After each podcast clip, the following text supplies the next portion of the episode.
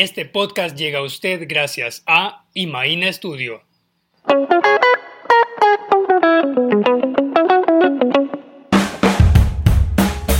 Tips, Stories, Podcast.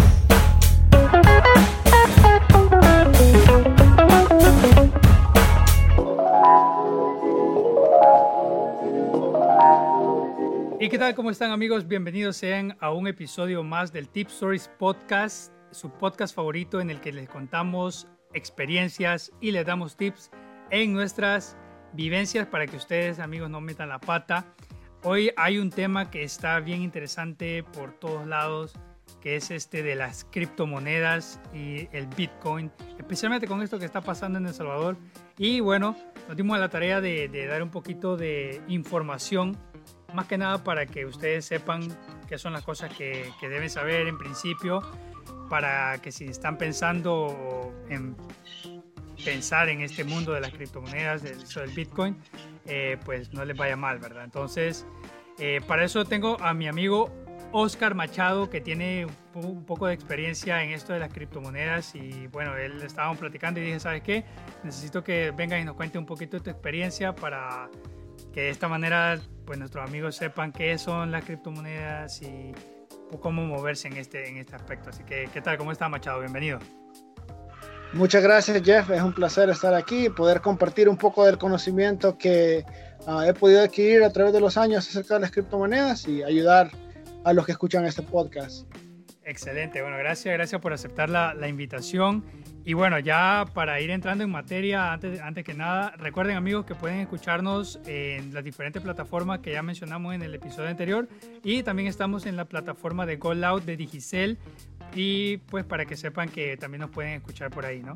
Entonces, bien, empecemos. Eh, primero creo que sería importante saber y quizás vamos a salir un poquito del, del contexto que normalmente manejamos, vamos a, vamos a hablar un poco acerca de qué es una criptomoneda. No sé si nos puede ayudar un poquito Machado a saber qué es una, una criptomoneda. Sí, claro. Este, una criptomoneda es más que todo un activo digital que puede ser uh, transferido de una persona a otra sin eh, tener el miedo de que el activo va a ser duplicado. Por ejemplo, muchas de las cosas digitales que día a día nos enviamos, como imágenes, documentos, tú puedes crear una copia de ese documento y pues eventualmente eh, no, no mantiene ningún valor físico debido a que puedes copiarlo ilimitadamente. Uh, una criptomoneda es completamente diferente, pues es un activo digital que no puede ser eh, copiado. O sea, como, como bien único, ¿verdad? Es como si tuviera un billete, o sea, el billete tiene su, sus códigos, sus cosas para saber cómo son. Evidentemente hay algunas personas que podrían falsificar un billete, un físico, pero una criptomoneda es diferente porque el código es único, ¿no? Entonces, aquí viene, aquí viene la otra pregunta y, bueno, yo más o menos sabiendo ahí, me corrige si me equivoco, para saber cómo funciona de la criptomoneda, eh, de las criptomonedas, esto es como, es un código que poco a poco se le ha ido dando valor y que en algún momento yo lo puedo canjear por, por, bienes, por servicios, por productos digitales, inclusive físicos, ¿no? Eh, por ejemplo, teníamos que se, se, podían comprar unos carros con, esta, con estos códigos que, que, que andan por internet, eh, pero más o menos, o sea, ¿cómo, ¿cómo, es como el funcionamiento exacto de esta criptomoneda? Realmente yo sí soy neófito en esas cosas. Sí, este, y, y, no eres la primera persona, ¿verdad? Este, muchos al inicio eh, eh, no podemos entender completamente cómo Bitcoin funciona, uh, pero la forma, la forma más fácil de verla es como un, un, activo que puede ser transferido de una persona a otra sin necesidad de un intermediario. Uh, por ejemplo, hoy en día mucha gente eh, utiliza tarjetas de crédito o tarjetas de débito para hacer sus pagos en las cuales hay, siempre hay un intermediario, que es el banco que, que, generó la tarjeta. Entonces, la persona le paga al banco con la tarjeta y uh, no es necesariamente el, el ella la que da el dinero al el, el, comercio, sino el, el, banco luego es el que realiza el pago eh, y solo debita la cantidad de, de la otra persona. Entonces, uh, Bitcoin funciona de una manera uh, más independiente en la cual eh, por medio de la cadena de bloques una persona puede hacer una transferencia a otra sin necesidad de eh, existir un intermediario de promedio. Y eso es lo que, lo que te iba a preguntar, o sea, ¿por qué sí funciona esto de las criptomonedas? Y es por esto del, del el inglés blockchain o el bloque de cadenas, que según yo entiendo es que si yo hago una transacción con este código único, ¿verdad? Que tiene un valor, esto se copia en todos los registros que tienen nuestros amigos mineros y las diferentes personas que tienen estas, estas ¿cómo se llama? Wallets electrónicas. Entonces todo el mundo sabe dónde está ese código específicamente eh, en el momento, más no quién lo tiene, ¿verdad? Como que tiene esa, esa parte del anonimato. Y por esa cuestión de la cadena de bloques es que sí se le, se le confía bastante, porque eh, no es que digamos, si yo tengo el registro de una transacción que hice, yo soy el único que la, que la tiene y ya, ya nadie más, pues entonces yo le podría mentir a todos los demás, no, mira que mis registros son así, sino que como todo el mundo lo tiene, entonces eh, es como, como más fidedigno en ese aspecto, es así. Sí, efectivamente, eh, lo que determina una transacción, prácticamente cuando una transacción sucede, esa transacción es guardada en los registros de todos los mineros a nivel eh, global y es eventualmente la cadena de bloques es lo que le da la, la seguridad a uno de que más adelante esa transacción eh, nunca, la, la, cadena de bloques nunca va a borrar una transacción y lo hace para, para manejar eh, cuántos bitcoins están en una wallet o, o, cuántos bitcoins se han gastado en una wallet y así puede manejar el saldo de cuánto esa wallet tiene hasta ese momento. Hay ¿Hay wallets físicas de esto, Machado? Yo he escuchado eso. O sea que si yo, de, por ejemplo, en una USB meto un montón de códigos, o sea, no puedo, no puedo copiar esos códigos y volverlos a poner en otra computadora, sino que, digamos, solo introducirlos a la red de nuevo. Pero si yo pierdo esa USB, es como que perdiera ese dinero. Sí, e, existen varios tipos de, eh, estos son llamados eh, hay dos tipos de wallets. Eh, le llama las hot wallets, o, las, mejor dicho, las wallets que están conectadas a internet, y otras que son las cold wallets, o, le llaman almacenamiento en frío, que son ese caso de, um, wallets que solo pueden ser que tienen que ser conectadas de nuevo a, la red para poder hacer las transacciones. Entonces, esas se, pierden eh, una vez, eh, ya nunca los vas a poder recuperar. Yo no sé si has visto esta película que se llama El precio del mañana con Justin Timberlake. Sí, sí. Eh, la criptomoneda sería más o menos como eso, ahí como el, el tema, ¿sabes? Que ellos cambiaban años y entonces había como una bóveda donde había como una USB grande que tenía un millón de años y entonces ellos venían, se la robaban y entonces ya se inyectaban el, el, tiempo y era con el tiempo que ellos eh, compraban y, y, así es, más o menos así. Sí, eh, sí y, no necesariamente, porque eh, prácticamente hay otras, eh, hay otras cosas que influyen en, eso, por ejemplo, y esa es la, quizás la diferencia en las criptomonedas, es que el mercado de oferta y demanda es el que determina su precio. por ejemplo, en la película de que, que usted mencionando, el, tiempo es una uh, unidad única, ¿verdad? No, no hay una forma en la que tú en la que pueda variar. Un día no va a tener 24 horas y el día siguiente va a tener 30 eh, horas. Entonces eh, esa es la, la, diferencia en sí pero sí eh, cuando se refiere a el hecho de que puede ser transferido de una persona a otra sin un intermediario es correcto. Mm, excelente. Y eso es lo que te iba a preguntar o sea cómo se regula el, el valor de, de, esta de la Bitcoin porque o sea yo, yo no estoy pendiente de del mercado de Bitcoin porque, o de las criptomonedas porque no es como el mundo que por el, momento digamos que me interese, pero sí siento que, que, es un poquito volátil, ¿no? Entonces, eh, ¿se aparece mucho a esto de la bolsa de valores o es diferente? Sí, eh, en verdad es lo más parecido a la bolsa de valores, en las cuales un activo eh, tiene su valor debido a la oferta y demanda que exista de cierto activo entre más escaso sea el activo, mayor va a ser su valor, y entre más abundante esté el activo, menor sería su valor, ya que todo el mundo podría tener la posibilidad de accesar. Ya, mira, o sea, a mí me, a mí me, o sea, lo que yo sí pudiera, yo te, aquí siéndote muy honesto, yo sí le entro a esta de las cartitas de Yu-Gi-Oh! Sí, te acordás de ese jueguito que, que, que, ¡ay, satánico! Decían toda la gente en la escuela, me acuerdo. Este, y te voy a contar como un poquito de la, historia, pues, de, de, cómo yo lo entiendo. Entonces, eh, cuando yo empecé con Yu-Gi-Oh! hace poco que lo retomé otra vez, como dos años, tres años, eh, había una... Eh, yo, yo, empecé la inversión, digamos, porque pues, uno evidentemente gasta 90 dólares y compré un mazo de cartas de, de los ojos azules. Entonces, 90 dólares y estaba como bien completo y demás. Con el tiempo yo le fui metiendo más dinero, consiguiendo más cartas, eh, pero yo tenía que estar pendiente que las cartas bajaran de precio y eso era porque la gente la buscaba más, entonces entre la gente más la buscaba, la, carta se, se, le subía más el precio. Habían tres cartas que, que, que sí estaban en 20 dólares, yo bruto no las compré en ese momento, pero llegó un momento que cada carta valía 30 dólares, entonces yo las compré. Y cuando las compré, porque ya digamos que era lo único que me hacía falta, de repente la gente le empezó a buscar más y el, valor de cada carta subió a 60 dólares. Entonces, ponete que al final yo le había invertido al deck como 220, 230 dólares.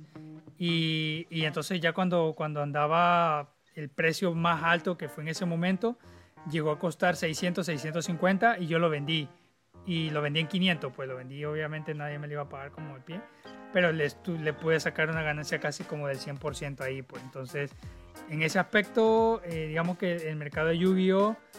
Eh, es como, como yo le entendería que está funcionando más o menos lo, de las criptomonedas, no sé si me equivoco ahí, si, es igual o diferente. Es, parecido, eh, definitivamente lo que determina el, el, precio va a ser cuánto el activo sea más escaso o más accesible en el futuro. Entonces, eh, por ejemplo, lo que pones con lo de las tarjetas, ¿no? hay muchas tarjetas que eh, más adelante se, se, vuelven más raras de encontrar y eso hace que incrementen su valor. En, en, el, en respecto a Bitcoin, así es, ¿no? Entonces, eh, era más, cuando antes era mucho más fácil conseguirlo porque muy poca gente conocía acerca de él. Era más barato. ¿no? era más bajo Exacto.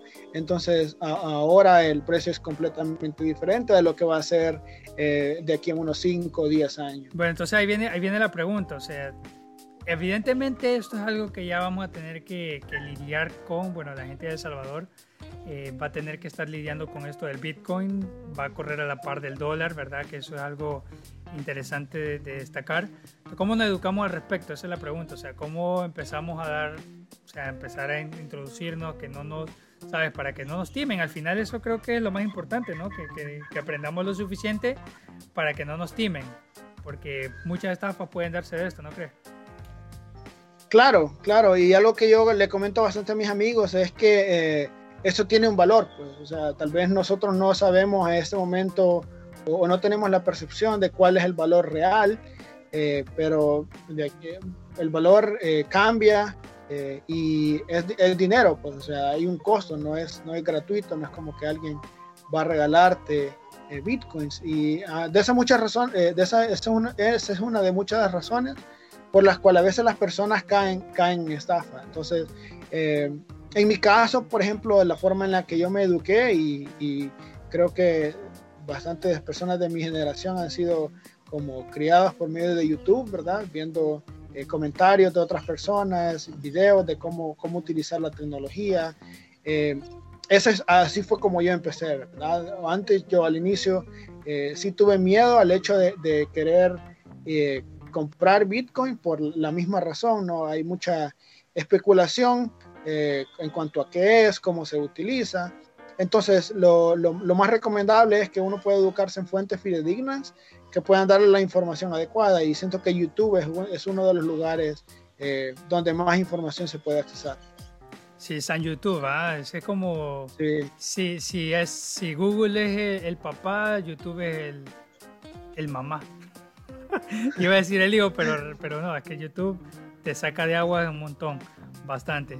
Entonces, mira, yo, yo tengo una pregunta, man, así como, como para saber ahí más, más serio, más, más aterrizado.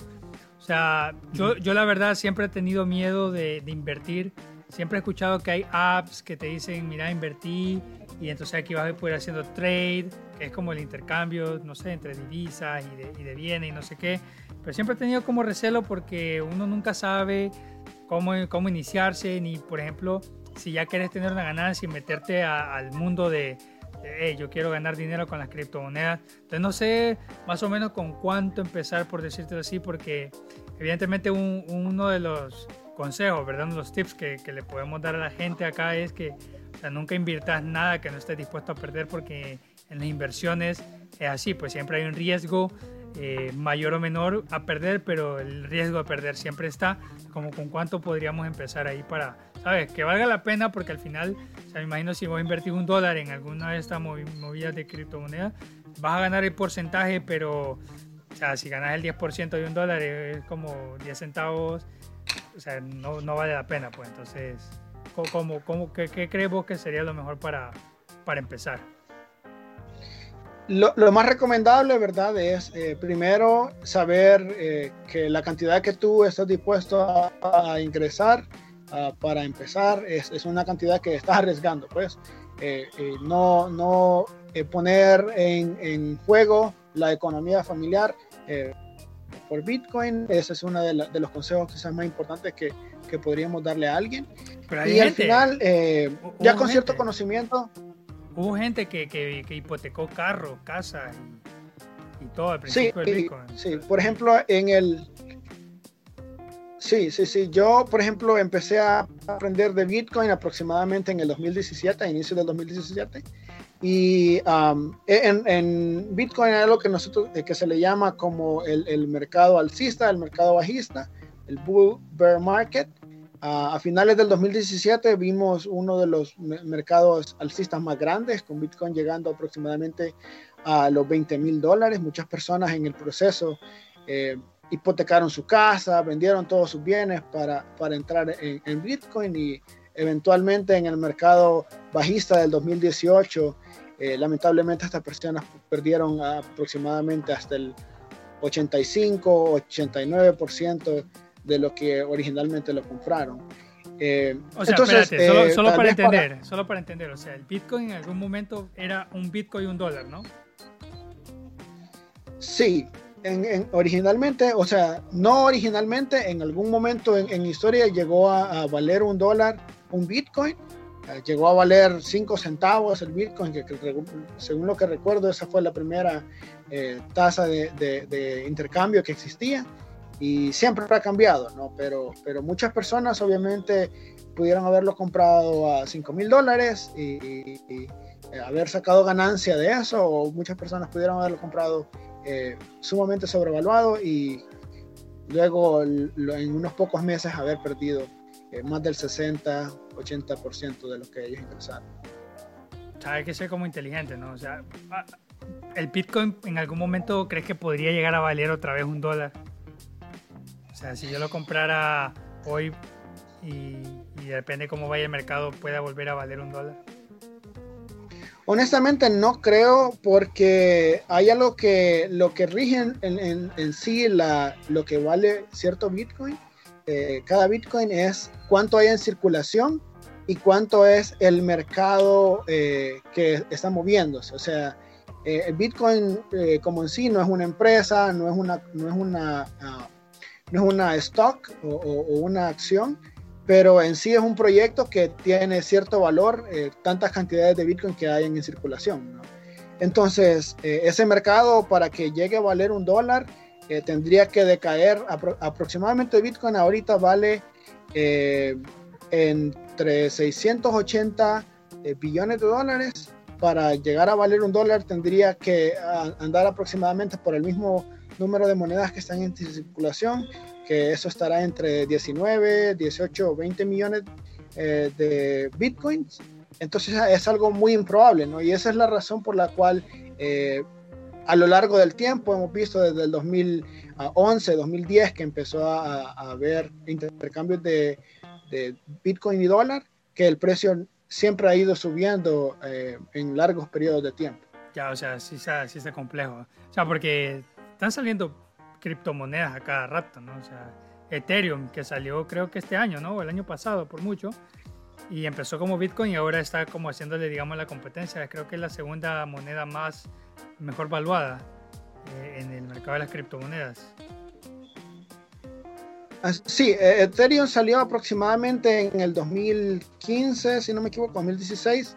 Eh, y originalmente fue una de las razones por las cuales en el 2017 vimos un mercado bastante alcista, porque daba la opción de compañías poder entrar al mundo del de, cripto al hacer contratos inteligentes, que es un tema un poquito más complejo, uh, pero sí daba, da la opción ¿no? de, de, poder permitir a más compañías entrar. Entonces, como te digo, al final eh, lo que determina lo que vale una moneda eh, es en sí, eh, depende de cuántas monedas hay en circulación y cuánto es el, el, el mercado total que hay, que se está moviendo en esa moneda en cuanto a, al, dinero real, el que va a determinar cuál es el balance entre eh, una criptomoneda y dólares o cualquier otra moneda.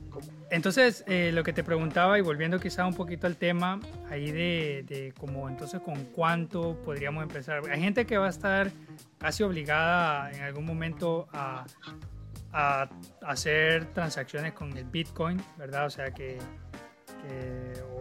en el momento de decir, mira, que no tengo dólares, tengo Bitcoin y la gente va a decir, bueno, dame Bitcoin porque no voy a dejar de vender. Si de todas maneras es algo legal.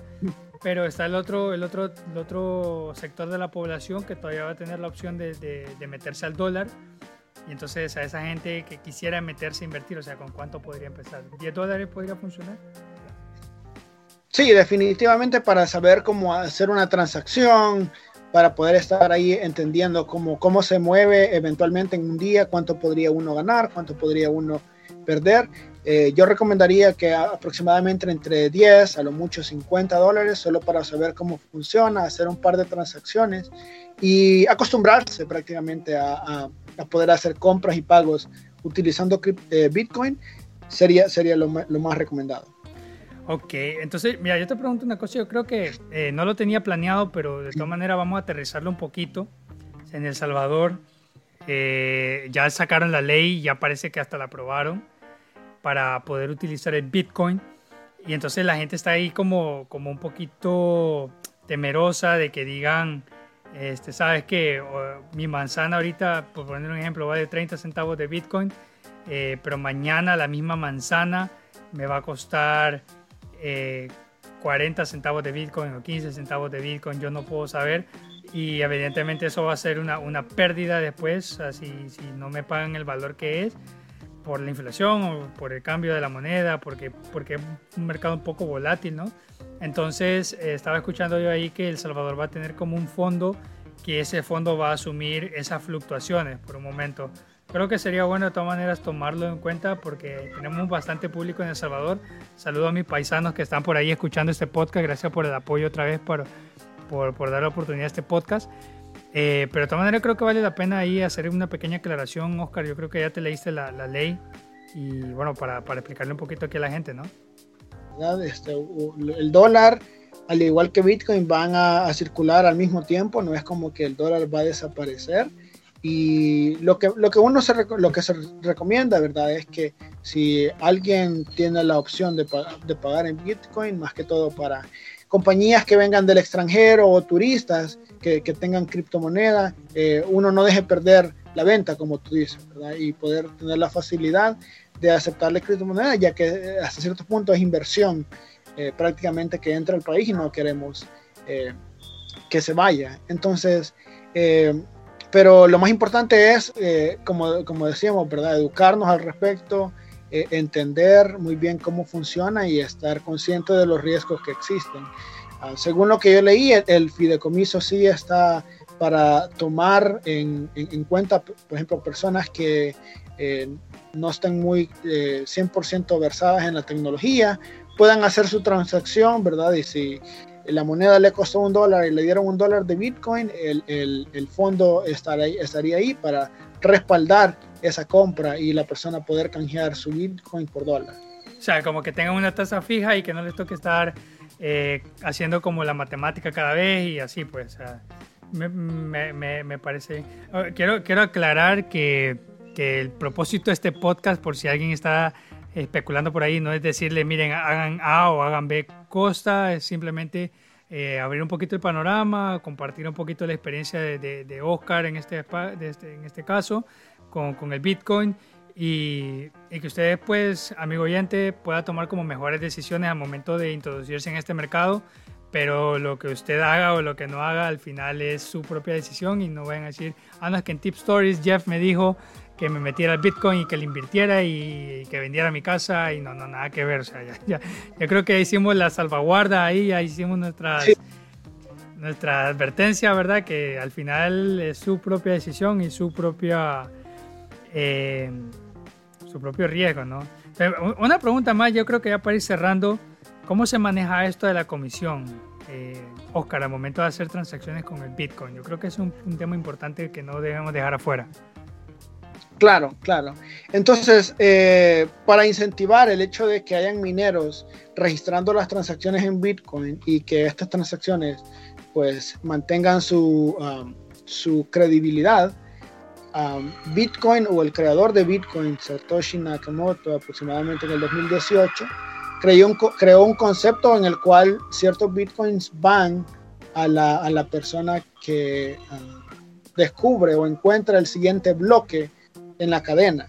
Eh, ahora, debido a que hay, muchas transacciones de, de, Bitcoin ocurriendo al mismo tiempo, esto ha generado cierto congestionamiento en la, en la cadena de bloques por los cuales transacciones a veces eh, pueden variar en cuanto a el costo por el envío.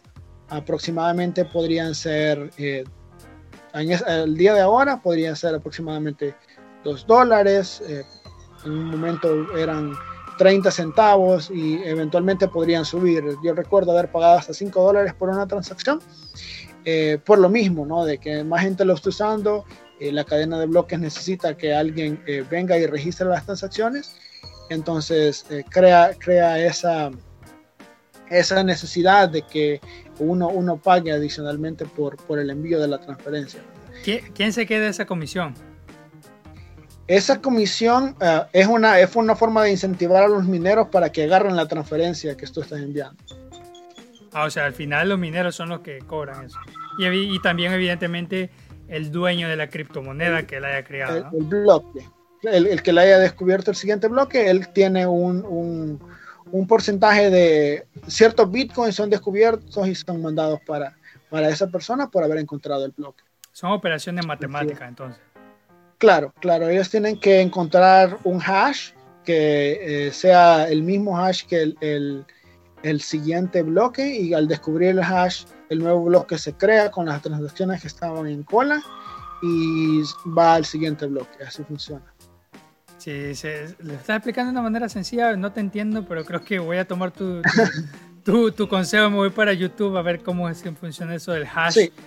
Eh, para, la forma más la, sí la forma más fácil cuando eh, viene a términos de la comisión cuánto tengo que poner es eh, siempre consultar hay un montón de eh, sitios web que te dan como la opción de calcular más o menos si tú pagas tanto de comisión, cuánto más o menos sería eh, el tiempo que se tomaría esa transacción en efectuarse. Eh, quizás para entrar un poquito más en materia, hay una opción en la que un proyecto nuevo a la parte de Bitcoin que se llama la Lightning Network va a facilitar mucho lo que es que más transacciones se puedan hacer afuera de la blockchain y eventualmente tú puedas como eh, hacer más transferencias por un costo menor y en menor tiempo. Eso, eso estaría, estaría bueno hablando un poquito de eso y cuál, cuál sería como eh, las, en tu experiencia, ¿no? ¿Cuáles serían como las más confiables? Hemos escuchado ahí de, de Binance, que se dice Binance, eh, como una, una wallet digital para ir haciendo como esas transacciones, el saber cuánto puede costar en este caso, este, esta comisión, este fee, como se dice en inglés, para hacer estas transacciones con las criptomonedas. Tu experiencia, cuáles son como las más confiables y que podríamos recomendarle al final, otra vez amigos, ustedes pueden coger la que ustedes quieran, eh, pero a ver, a ver Oscar, ¿qué nos puede decir? Eh, ¿Cuál sea como la, la, la, más confiable, la que él ha usado en este tiempo? Pues? Sí, eh, claro. Primero, ah, hay, hay, una diferencia eh, entre, por ejemplo, Binance. Tú mencionas Binance y es cierto, Binance tiene una forma en la que tú puedes almacenar tus criptomonedas ahí, pero Binance sería como una casa de cambio Eh, hay también ciertas wallets que ya son dedicadas para recibir cierta moneda, ¿no? Entonces, en cuanto a, casas de cambio, exchanges, eh, el más recomendado, como, como tú lo dices, Binance, para personas que estén en Estados Unidos podría ser Coinbase, ah, para personas que estén en otros lugares podría ser uh, OKX o, Bitfinex. Um, y en cuanto a billeteras, eh, una de las más, eh, de las mejores, de las más confiables es blockchain.com y también eh, Trust Wallet es una de las billeteras que tienen más tiempo en, en, en, la industria y han probado ser confiables para usar. Bueno amigos, y si ustedes conocen alguna otra de las que, aparte de las que ha mencionado aquí Oscar, eh, Machado. Entonces ustedes pueden ahí ponerle en los comentarios y así entonces podemos ir creciendo todos en este tema de, de la Bitcoin y las criptomonedas. Entonces, eh, bueno, al final, Oscar, ya tenemos un, temita más que tocar que era el de, eh, para poder empezar, ¿no? Con poco riesgo, es hacer tareas y que te vayan pagando en criptomonedas. O sea, me imagino que en diferentes páginas, y esto como quizá para un poquito los amigos más tecnológicos, ¿no? Eh, cuando, a donde te piden hacer como escribir scripts o hacer traducciones o ponerle diálogos a los videos y ese tipo de, tareas que, que, eventualmente te, te pagan con, con, criptomoneda y ya la puedes ir metiendo al mercado y empezar a ver cómo funciona y demás. al final uno tiene que invertir algo, o ya sea tiempo o recursos, que en este caso puede ser dinero, o vendo mis cositas y, y ya entonces me pagan en criptomonedas y al final, o sea, no es que el, que, el Bitcoin me va a amanecer ahí de la noche a la mañana, me van a mandar un correo, mira, te, te regalamos un Bitcoin, o sea, hacer lo que quieras, no, al final sigue siendo una, un, un, objeto de cambio, un objeto digital en este aspecto, que, que, te va a servir para hacer transacciones y demás, pero, o sea, uno siempre tiene que invertir algo, ¿cierto no? Sí, efectivamente, y eso fue una de las cosas que estoy agradecido, es que tuve la oportunidad de eh, de esa fue la manera en la que yo entré a la industria. ¿no? Originalmente tenía un amigo que ah, lo, lo, contactó una empresa de marketing y le, le, dio la opción de poder hacer proyectos en los cuales él escribía artículos para, para esta empresa de marketing. Y eh, bueno, sirvió de mucho, ¿no? Porque obviamente tocó aprender acerca de lo que uno iba a escribir, leer muchos artículos. Y lo, lo otro fue de que obviamente recibíamos nuestro pago por medio de, de Ethereum en ese entonces. Este, pero definitivamente no hay, hay, varias opciones en las que uno puede empezar con Bitcoin, no necesariamente tiene que de su bolsillo pagar um, por, por, comprarlo, no hay, hay, muchas opciones en las que uno puede buscar uh, en internet, más que todo hoy en día. Hay, hay, muchos trabajos en línea, cosas que se pueden hacer desde la casa, eh, para las cuales uno podría ser, recibir sus pagos en criptomonedas. O sea, evidentemente al final el Internet va a ser algo absolutamente necesario para poder hacer eso. O sea, sin Internet no vas a poder hacer nada de esto. Así que ah, vayan pensando en, meter en, sus gastos, en el podcast que estábamos hablando acerca de cómo vivir solo, eh, poner en su presupuesto, apartar un poquito para esta de la, de la data ¿no? y del Internet, para poder siempre estar conectados eh, a, sus, a sus redes y que entonces puedan eh, hacer todas estas transacciones y este tipo de tareas que dice Oscar por acá. Pero bueno, listo. Yo creo que ya tocamos todos los puntos. Eh, amigos, si tienen alguna otra pregunta, pueden dejarla en los comentarios. Les invitamos a que puedan seguir eh, de cerca siempre este podcast en el que vamos a tratar de estar trayendo más temas interesantes. Oscar, muchas gracias por estar aquí conmigo hoy y, de verdad te agradezco por, por, haber compartido un poco de tu conocimiento y, y, de tu experiencia en cuanto a las criptomonedas, en especial el, el Bitcoin. No sé si quisieras agregar algo más para nuestros amigos oyentes antes de terminar. Sí, quizás como última recomendación, ¿verdad? Yo creo que lo mencionamos un poquito al inicio, es eh, de asesorarse, ¿no? Hoy en día eh, sabemos que hay muchas estafas en línea eh, y a veces las criptomonedas reciben mala reputación, ¿verdad? Porque son usadas como un método para, para recibir algún tipo de estafa y, lo más importante es que obviamente eh, una moneda una vez envía a otro lugar no hay forma de, de recuperarla, ¿no? Entonces, eh, pedirles a, los oyentes que ellos se puedan informar, educarse, para no caer en ese tipo de estafas y pues que eventualmente puedan adaptarse lo mejor que puedan a la tecnología. Si al final eso va a ser como ir controlando las transacciones, por ejemplo, en, en, Panamá tenemos una aplicación que es Yapi, también tenemos el PayPal, el Tigo Money y todo esto, que al final es como que yo hago una transacción con dinero virtual, ¿no? O sea, no, no es que le mando un dólar físico, sino que digamos que sería prácticamente el mismo modelo en ese aspecto. Y yo eh, envío la transacción y de hecho eh, a mí me ha pasado una trastada ahí.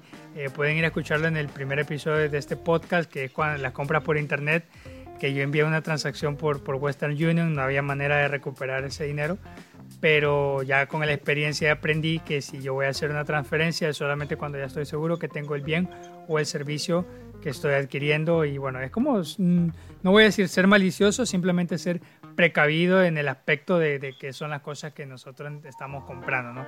Así que bueno, este, yo por, por mi parte eh, simplemente eh, desearle lo mejor del mundo a cada una de las personas que estén introduciéndose en este mundo del, del Bitcoin de las criptomonedas. Y vamos cerrando este episodio. Muchas gracias por habernos acompañado en un episodio más del Tip Stories Podcast. Eh, cada vez si se dan cuenta este podcast está evolucionando a otro formato, a, otra, a hacerlo con igual, siempre con el cariño para todos ustedes. Pueden seguirnos en nuestras redes sociales. Tip Stories ya está en Instagram, ya está en Facebook, en tipstories.podcast. Eh, ya nos pueden buscar ahí en las redes sociales, pueden ir dejando sus comentarios, puedan compartirlo, que eso es muy importante para que más personas puedan saber de esto. También pueden seguir a Oscar Machado en sus redes sociales, hacerle preguntas, él siempre está disponible. De hecho, él en Facebook siempre está compartiendo ahí mucha información de, pues, relevante de lo que a él le interesa y también de Bitcoin. He visto ahí que ha estado, eh, que ha estado compartiendo. ¿Cómo, ¿Cómo te siguen en las redes, amigo? En Twitter podrían seguirme como Oscar, eh, con un cero al inicio, punto Machado. Y yo estoy más que dispuesto de responder cualquier pregunta que tenga y asesorarles mm, eh, en lo que pueda. Ahí está, también está en, Facebook como Oscar Machado y en Instagram, pues ahí para que vayan a ver las fotos del loco que se toma este, este loquillo ahí. Eh, ¿Cómo es? M-bajo, ¿cómo es? Creo que, creo que es Oscar.machado también, al igual que Twitter. Ah, ok, perfecto. Y también a mí, si me quieren contactar más directamente, Jeff Caluna en cualquiera de las redes sociales, eh, así, J-E-F-F-K-L-U-N-A, eh, sin puntos, sin guiones, sin nada. Y bueno, eso es todo por este episodio y será hasta un próximo episodio del Tip Stories Podcast. Nos vemos.